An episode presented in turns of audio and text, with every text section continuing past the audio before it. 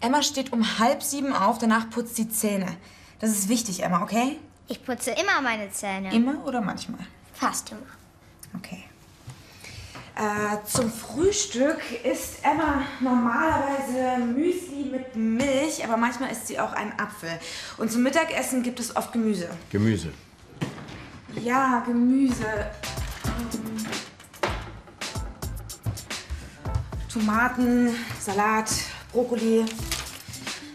Mittagessen gibt es um 12. Von 2 bis 3 Uhr macht Emma normalerweise Hausaufgaben. Und von 4 bis halb 5 übt sie Flöte. Ich kontrolliere das. Ja, ja.